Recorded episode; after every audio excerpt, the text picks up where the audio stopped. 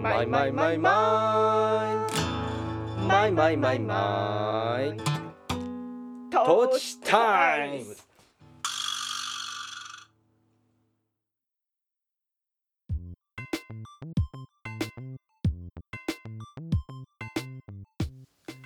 お聞きの皆さんこんにちは。えー山梨県上野原市在住のえー音楽家小田康生とえー野菜農家小田智美の2人がえー身近な話題を皮切りに半ば夫婦喧嘩交じりで語り合うポッドキャスト。それがトーチタイムズ。すごい完全に小田グッズだね今日ね。あ、本当だね。あ。りがとうございます。ご愛顧いただきまして。いや、ご愛顧ですよ、ほら。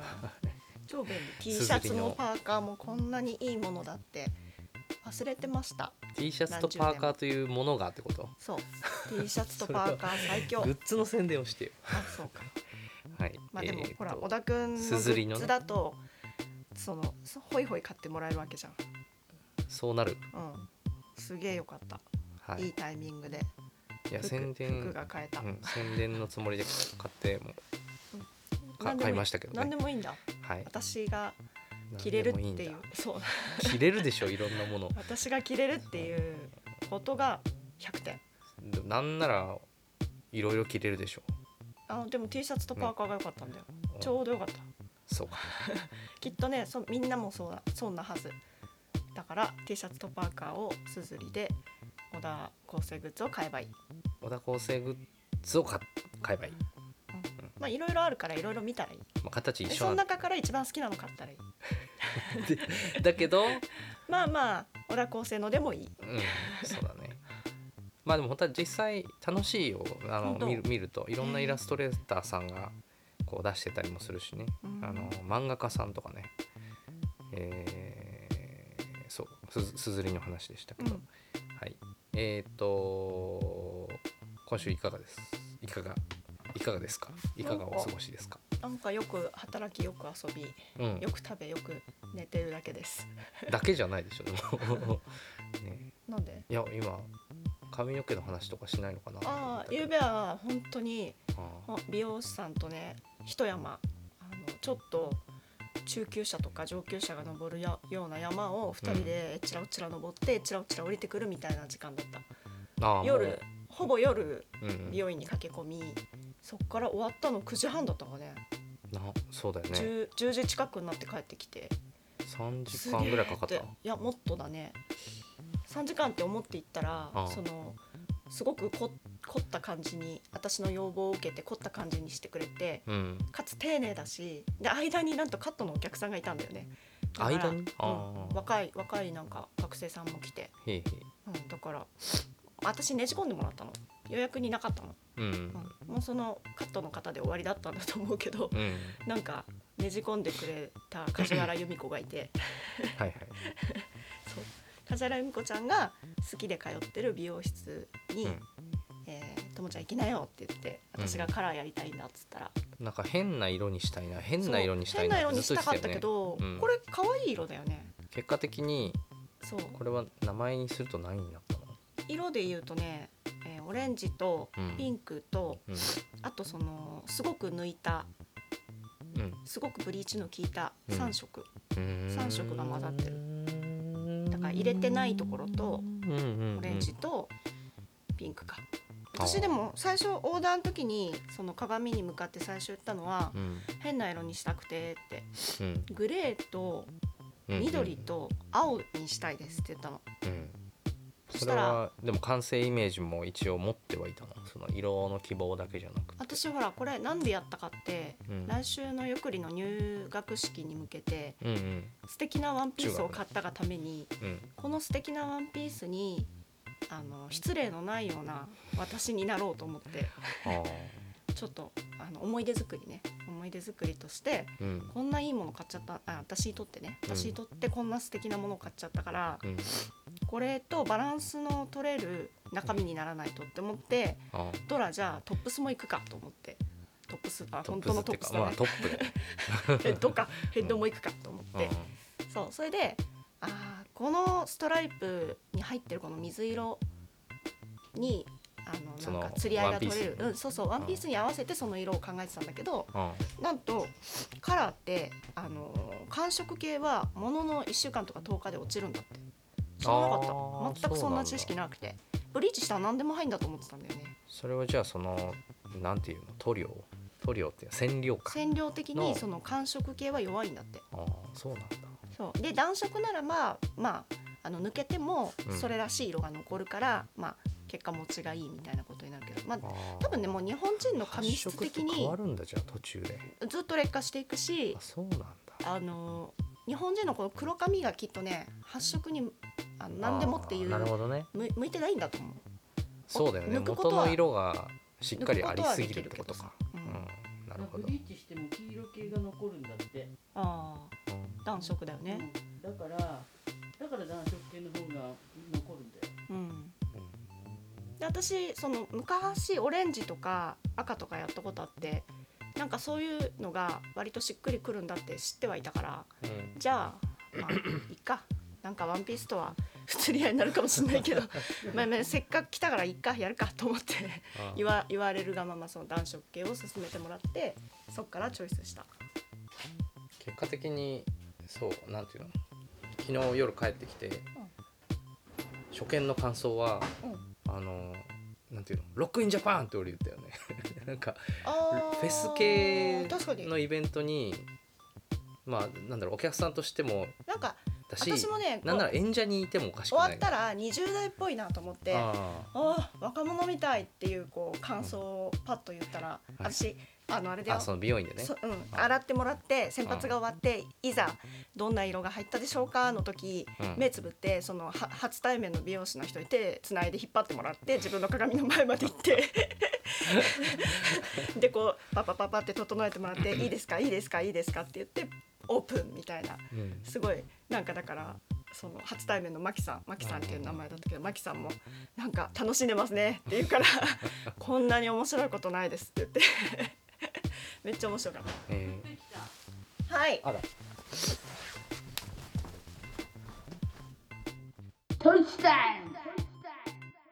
はい。なんだっけ。あえっ、とえーっと。最初に髪色があてか完成した髪を見た時の印象？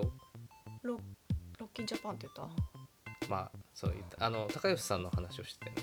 た高吉さ私んが鏡の前に連れてってもらってあいや違う違う。っ開いたら。ていう風にしただけ。ああれ？でなんかなん自分の感想を言ったっけ？あそうそうそうそう。言った。えーっと若者みたいあ若って言ったの者みたいか。そしたら若者ですよって言ってくれた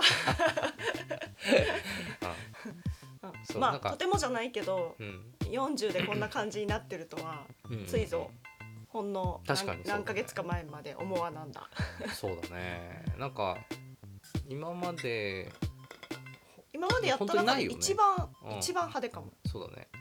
でロックインジャパンって思ったけど俺はロックインジャパン行ったことないんだけどね。勝手なイメージだけどね、うんうん。ただなんかなんならそのなんていうの入学式のワンピースというより今パーカーと T シャツがね。普通にそうそうそう。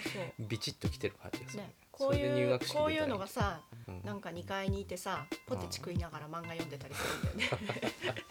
そうね、そういう感じのわ若者感だようねん、ゆっくりより中学生そうそうそう。あれってそっち？そっちが入学するんですね？みたいな。ね。言われちゃいそううんうんいやいいいい感じだと思う。すごい似合ってる。よかった。やって、なんか全然だから思ってたのとも違うから、うん。本当に完全に新鮮で、うん。うん、なんかそのことに満足した。でそのどうなんていうの？こう美容師さんとその相談してうん。色は感触が抜けちゃうよっていうアドバイスをもらいつつその色選びにしたのはじゃあ美容師さんのアドバイスなの？あ二人で考えたうん。かなそっかそっか。なんか途中そのピンク選ぶ時もうんなんだっけな。明るい明るいピンクか大人っぽいピンクどっちがいいですって言うからうんうん。大人っぽいピンクって何ですかって言ったら「ん加納美香さんみたいな」って言って。ああってあそれなんか大昔やったことあるしあれあれもなんかこれすごいおかしな話だけどそのやったらさ加納美香さんみたいって言われてすごくそうすごくハマっちゃったのを思い出して。あうーやめようと思って。ー でもなんていうのその代表例が加納美香さんなんだね。まあそうだね。大人っぽいピンクのね。あれピンクだったんだね。私なんか赤とかにした時にいつだっけそれ？それこそ20代だよね。そっか。で当時ほらこううん。縦縦カールも入れてたから。そうだっけ？そうなのよ。そっか。そう。本当にあーなんか美香さんみたいだなって なって。うん。なんかいちいちその誤解を解くのが面倒くさかったの。美香さんみたいなさ見てくれしてるとさ、うん。ちょっとこう品のいい喋り方すんのかなとか、なんなら少しセクシーなお姉さんかなってお姉さんじゃないけどセクシーな方かなとか、あとまあまあいろいろ誤解されるじゃん、うんちょっと女性的なものを、まあそうだね。うん、がしかし別に別に中身は変わんないからさ、その誤解を解く5分とか10分が面倒くさくて、うんうんうん、あれ失敗だったなと思あって。内実と合ってないみたそいうなことね。そうか。そういうそうか。髪型と自分の関係性結びみたいなの必要かもね。でもこれならさうん。現現時点の私とそんなにこう剥離してないじゃん。そうだね。剥離って剥離。乖乖乖離乖離乖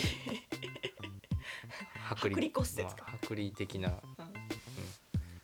ん。ベリベリベリってことでしょ剥離。そうまあまあわかるよ。だからなんかね、まあ別にだからいいんだ。から似合うって言葉になるかもね。うん付き合っていける。うまあ言うてもほら劣化もするからさそのん、どういうふうに変わっていくかもちょっと楽しいし、うん、うん。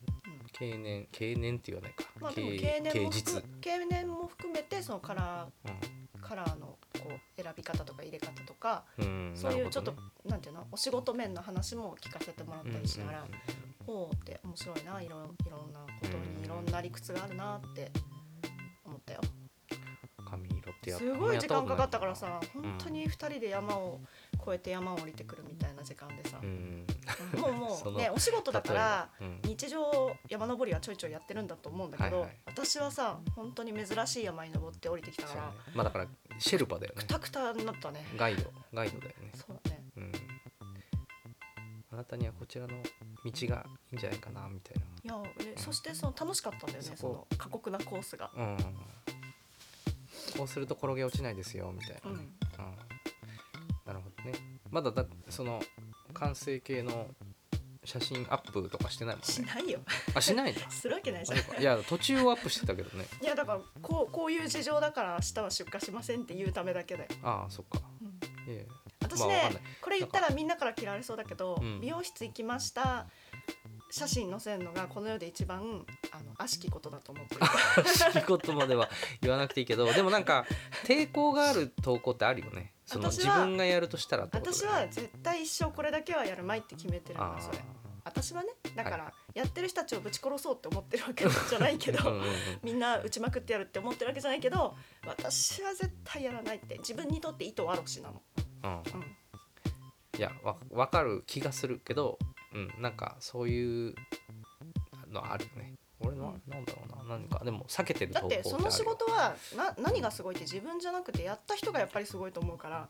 だから美容院側がそういうポリシーか。そう美容院側が上げるのは何ら問題ないけど、うん。なんか自分の手柄のように思うのは全く違うだろうって思ってて。うん、そうかなるほどね。そうこれをやったのはそのその人であって。えじゃあさなんかこうほにゃらら食べてきましたみたいなのは？それはちょっと義務的にあげたりするけど。ああでもで近も食べしくない。でも食べるのがやっぱこっちの仕事でうん。味わうのが。だから熱々を出されて、うん。長々それを冷めるまで写真撮るとか絶対やんないし、いやむしろていうの俺が今そう想像したのはさ、うん。その例えばなんかこう美しいこうなんていうの？ラテアートとかをさこうしてもらったものをさ、うん。なんかこんなん飲んできましたよって投稿ですもるのはそれだってやった人はラテアーティストがすごいのであって。そうそうだよね。ただ飲む自分はさ何もすごくないかいら。やそうだよね、うんそういうことかな。うん。だから撮るなら私が撮りたいってなるポイントはラテアートで言ったらその人がこう書いてるところは動画で撮りたいけど。ああこのこいつがやったんだ、うんここいつがすごいんだ。グレートだぜ。見てみんなってこんな風にこれやるらしいよみたいのは、なるほどね。お届けしたいけど、あうん、そうそういうこと。自分の手柄じゃないじゃん。映えっていうものは。あなるほどね、うん、でもまあそのバイを手に入れるためには自分がお金を払って時間を割いてきたのだという意味では、まあそうだね。刹那的なそこは私も別にパチパチパチって。これ買ったよみたいな。これを手に入れたよ。うん。手に入れうる人間だよ私は。みたいな。そういう考え方ではマウントね。マウントじゃないけど。って言うらしいよそれ。うんでもそれはマウントって言っちゃっていいのかな。わかんないな。まあでもなんかそのさうん。だからこっち側の思惑がうん、まあでも自慢話だよね。マウントって言い方よりも分かりやすいのはさ、うん。こんなん食ってるぜイエーイ。こんなの買ったぜイエーイをさうん。だから見て見て自慢ってことだよね、まあね。そうだね。いやでもとにかく本当にこう尊敬の気持ちでいっぱいになるの。本当にいいいいものを見たなとか美味しいもん食ったなとかうん。すげえ仕事してんなとかうん。それをだからなんかそこを伝えたいことはあってもうん。ねそれをゲットしてる自分を知らせようとは思わない。あーあー。いや難しいなそれだから無自覚で自分がやってることの中にもなんかこう他人にとって引っかかりを生んでるものがあったりとかあ。そうあるだろうし自分が避けてることをなんか他人が全く気にする必要ないことを気にしてるなって思うこともあるかもしれないしね。いやでもなんかちょっとわかるでも。いやちょっとわかるし、多分自分にとってもあるんだよねそれって何か。まあ理由が違うものもあると思うけどうんなんかうんあるある。わかる、うん、ちょっと考えてみるわそれ。なんだろう自分にとってのはい、まあだからなんだろう、さっきも言ったけどみんなを打ち打ち倒そうとは思ってないからあ どしどし上げていただいて。しかもね、それが宣伝に芸能人とかやったらもちろん宣伝そうなんだなるだろうしよね。そうだよね。うん全くうん。なんていうの？害だとは一切思わないけど糸わろしだと思ってて。ね。あだからちょっと今聞いてる人に言うけどライブに行っていいライブ見たなってことをいやでも自分がライブしたわけじゃないしなってあ思わないでほしいですね。書いてくださいたくさん。ね。ぜひぜひ書いてくこださう目的とこんな曲聴いたとかさうんこんこの曲すげえいいとかはこの曲を見つけた俺の耳すげえでも別にそうそうそう。値のセンスんやばくない？みたいな。うんうんプレイリストまとめましたけどみたいな。確かに確かに盛り上げるっていうことはそのおかげで助かってる盛り上げるっていいうことはすごく大事かも、そうねうん、だからあのラテアートがキンキンに冷めるまで盛り上げるっていうのは別に間違いじゃないのかも。そうね。CM 撮影みたいになってくるよね、うん。うん。でなんかちょっと湯気をあのこう CG で足したりとか。ね なんか盛り上げるっていうことに対しては私は全然むしろ応援したい。はいははい。難しいね。い難しいよ。伝わり難しい。伝わりきらないものだって思わないといけないからさ。そうだね。結果的にはね、そうそう。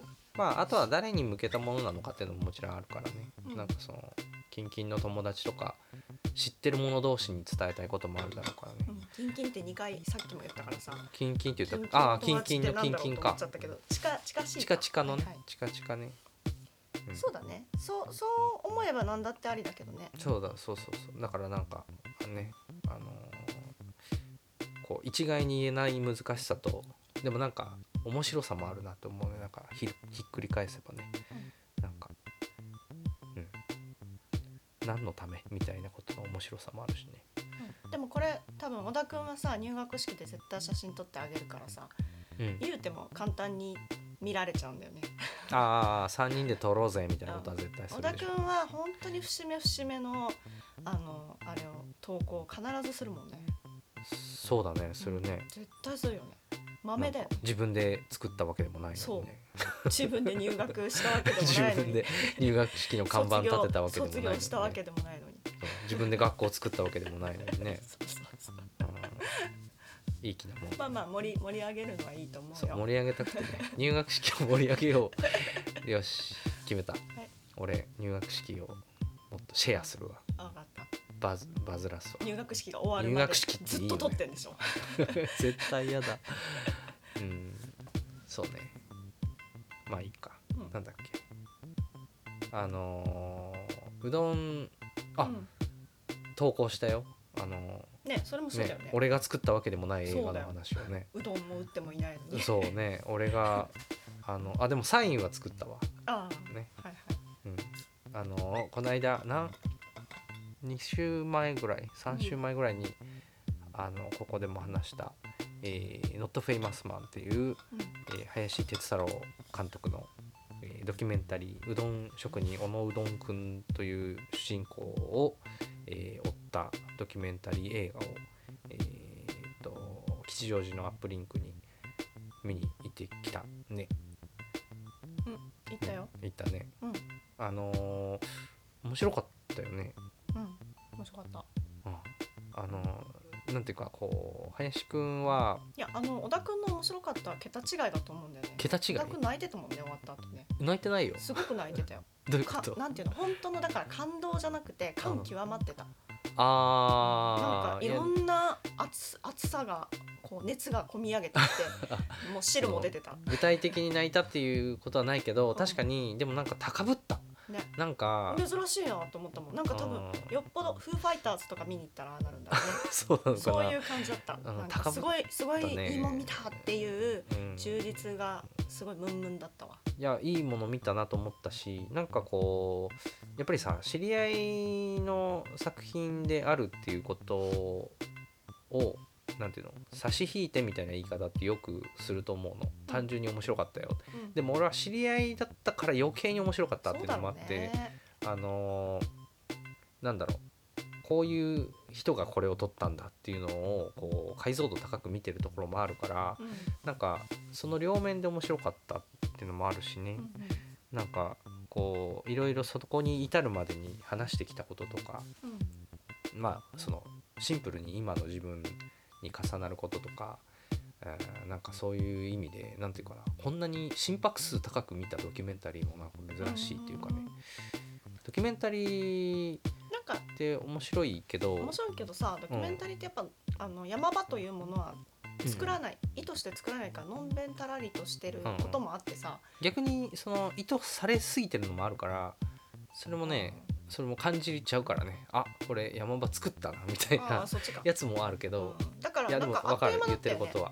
あそうそうそう、うん、90なんかドキュメン分タリーを見たっていうよりかはもう何かうん本当に一本の映画を見たっていうぐらいうんすっきりしてんなと思って、そうね。まあでもすごいさあのー決してストーリーを組み立てようとしてそうなったわけじゃないと思うけどこうすごくさこう映画のその劇映画ってよく言うけどストーリーがある映画みたいなこう進行の仕方だったよね。主人公がいてうん。でどんな主人公でど何どんな風に形作られた主人公で何を目指してるかが語られてうん。で目標があってそれを達成こんなネタバレしていいの、うん、あ全然いいんじゃない？で達成してで帰ってくるって話じゃない？まあそこまでかと思いきやだよね。うん。まあ、うん。まあなんていうのかな。私はやっぱあのこコロナ後のシーンの方が痛くこう隣の部屋を覗いたような気分になって、うんうん。あなんかあの、はいはい。ああそこから先があったことによって、うん。一気になんかこう輪ができた感じがしてうん。うんチームが。うんうん なんかすごくそこも含めてああなんかいいなんだろうなスパイスになったな、コロナがみたいな。うん。あなんか。でもあれさ年号的には真っ最中だよね真っ最中。多分ね。21年とかだったから。20年。うん21年、21年にうん最後の撮影に行ってるよね。最初が2017年から始まって、えっと、車上生活をしてる、えー脱サラうどん職人うん。の、えー小野うどんくんの生活から始まるんだけど、えー、とアメリカでネタバレするつもり？いやこれ別に書いてあるから。あそう。あの映画のサイトに行けば。思っていうかね問題はうんまだ次の劇場決まってないんだよ。でもわかんないじゃん。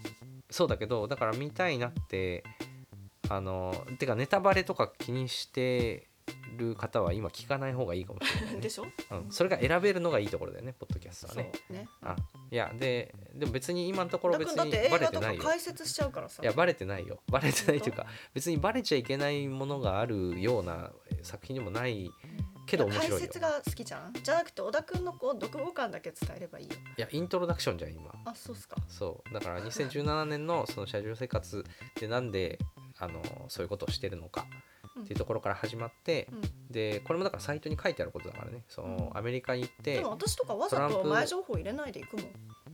ああだからそれはその方がいい人はだから今聞かなければ、はいはいはい ていうかこれも前言ってるよね。言った？うん言ってるはず、うん。で聞いてなかった。まあクラウドファウンディングというのをして、えっとそこちゃんと言った方がいい言うんだったら。これ今聞き取りにくかった。クラウドファウンディング。ならぬ。うん。クラウドンファウンディングをしてえっ、とアメリカのトランプタワーの前でうどんを打って帰ってくるぜっていう企画を、えー立ち上げてうん。であっという間にそのクラウドファウンディングは達成してでアメリカに行くっていう話だよね。うん。でその林くんも一緒についてってうん。でアメリカでの生活もずっととっててでそのアメリカで何があったのかっていうのがまあこれは言わない方がいいというか見てくれた方が面白いんじゃないかなって思うからここは言わない、うん。アメリカ行ったとこ面白かった？面白かったよ。本当？てかなんだろうその今言ってるさそのトランプタワーでうどんを打つぜっていうことがその、このなんていうのある種の物語の一番ではないっていうのが面白いよね。まあそれは見た人には売り切りかもしれないけど小田君はあそこが引っかかったけどもね。あそこまあ強かったよね。そうだね。なんか心拍上がったね。うん。だから。うん。いや私はとにかくさ、うん。終始そのドキュメンタリーをのんべんたらりと見るぞっていうスタンスは変えずにずっとあそこに育ってたから、うんうん。そのうどんくんをどんどん知っていく時間でしかなくて、そうだね。うん、だからうどんくんがすごくその若々しくて、うん。まあ単にやんちゃで。でなんか、まあ、生き生きしてる分仲間も多くて、うん。多くっていうか味方がいて。変な友達 まあまあまあ、うんうん。あの林くんも含めね、うん。その監督も含め味方の人たちの目線で綴られていくうどんくんっていう人をずーっとずっと追う時間だったけど、なんかちょっとこれみんなそうかもしれないけどうん。ちゃんとスポット当てると、うん。みんな独特かもしれないけどうん。でもやっぱりうどんくん独特だなってすごく今でも思ってて、うん。うん、リアルにこう会って話しても多分そう思うだろうなって、うん。なんかこう嗅いだことない匂いがする感じっていうか好き好きだよね。なんかああいう人好き。うん。なんかこう答えの到達の仕方みたいなのがさうんこう多分その独特のひ部分なのかなって今話聞きながら思ったけどなんか俺はね見る前からうんあこれ高吉さんに近しいタイプの人かもなって思ってたの。どういう意味？うーんとすごい極端な極端、うん、と簡単なこう分け方というか語り方で林くんと話しててそういう話になったんだけどあのーうんと林くんはすごい自分のことを停滞してるなって思ったんだってその撮り始める頃に。自分自身に？そう。でなんか一方で小野そのうどんくんはなんかとりあえずこう迷ったりとか考え込んだりしないですぐ動いちゃう人だったのがすごく刺激的でっていう言い方してたかな。どうだったかな、うん。とりあえずそれがこう発端であの撮ろうって思ったって言ってて、でもそかこはさ林くんも同じスピード感で面白いね。それでもそう自分をだから停滞っていうそう林くんんの辞任してる自分っていうのと 周りから見たらそれって思うのはでもそれでさうん。誰しもがあるよね。自分が思ってる自分とうん。まあだから言っちゃみんなちゃんと変だよね。あそうだからみんな変なんだけど だからその小野うどんくんになんかこう面白いなって思って、こいつからあこいつを撮りたいって思わせるのは何だったのかみたいな話だったんだと思うんだけど、なんかその林くんは多分自分にないものを感じたんだと思うんだよね。うん。でそう。俺はあなんか高吉さんみたいな人かもって思って。見たらどうだった？実際でもねなんかその結論自分の中でこうポンってこう出していく答えのなんかこう到達の仕方みたいなのがなんかやっぱりもちろん同じじゃないけどね、でも近いなっていう気がしはして。でただ俺やっぱりすごく魅力的だなとも思ったしあとなんかこう今回の作品がえっとこのうどんくんって人で良かったなと思うのはあの超人じゃなかったってことなんだよね。うん。うんとなんていうの浮世離れした超人の話は俺は見てらんなくなっちゃうな人いる？いや結構ドキュメンタリーにありがちじゃない？それはそのでもまあ言うたらそのフィクションで言ったらヒーロー的な人だよね。なんかこう全部持ってる人っていうか全部答え出せちゃう人っていうかね。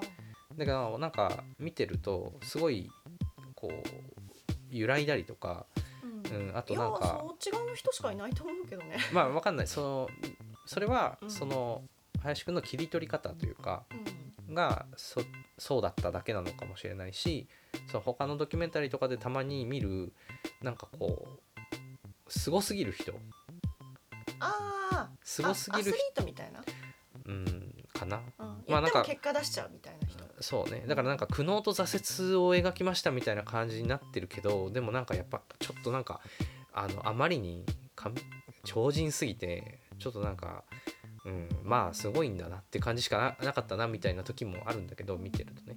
なんかこうそうなんか揺らぐ姿とかがさうん。別になんかそう描こうとしてないんだけどその決してさひ外側から弱でもないしさ泣きもわめきもしないしさ、うん。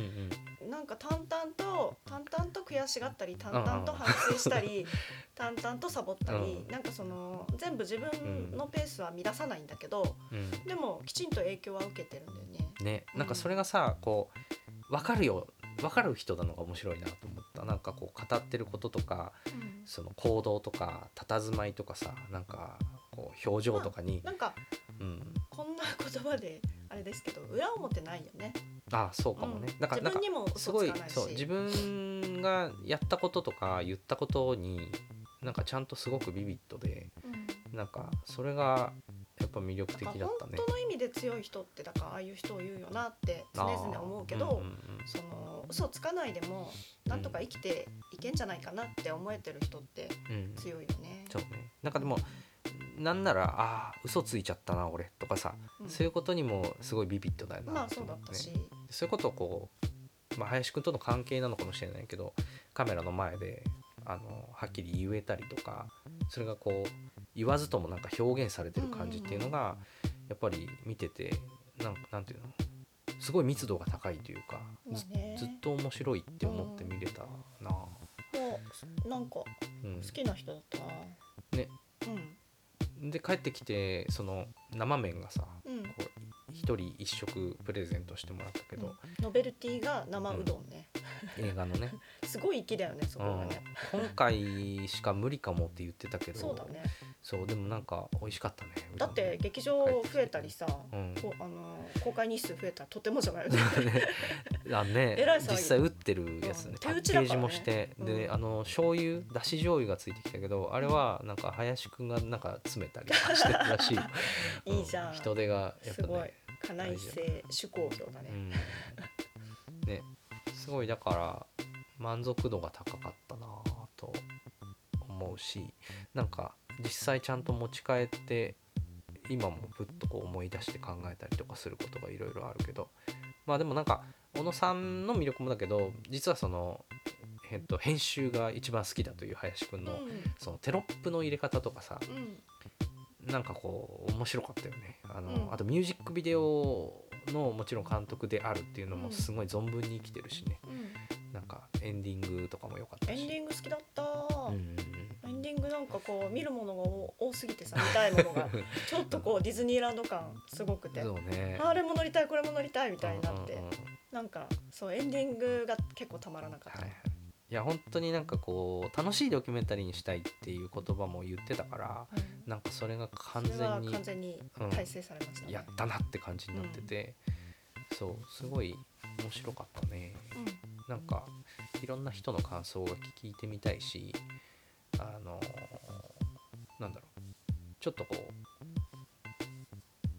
う、うん、ほなんか地域が違う人たちとかなんか見た感想とかも聞いてみたいそうね。海外の人も楽しめそうだしうん。ね海外行く話だしそうだね。アメリカね。うん。なんかそうね。なんかどういう集まりがいいんだろうね。どういう なんか何でもない集まりでうん。パッと見れちゃう、うんううんんなんかその来やすさはすごくそうだね。いいけどうん。だからってこうなんていうのかな。チープじゃない、うんうんうん。なんかキラッとしたものがちゃんとある。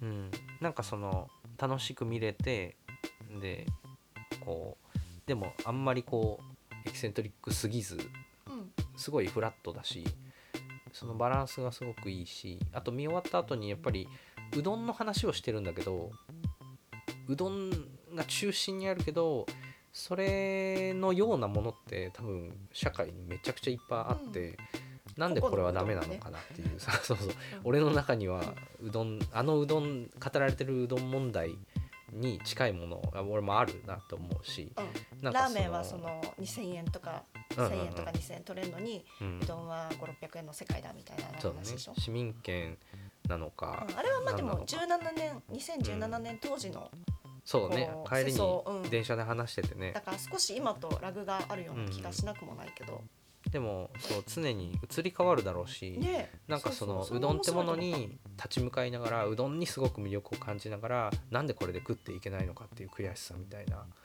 話だなと思うとやっぱ照らし合わせられるものはめちゃくちゃあるけどあのーだからそれをなんかいろんな人に見てうん。うん見てほしい。なんか何と照らし合わされるとそのひ人が教えてくれるあそれもあったかみたいなのが浮かび上がってくるだろうなとも思うしそれが国の問題なのかもあるかもしれないしね。でまあでも野菜だってさねそうなんかかりやすい対象物ではあるよね。すごく、うん。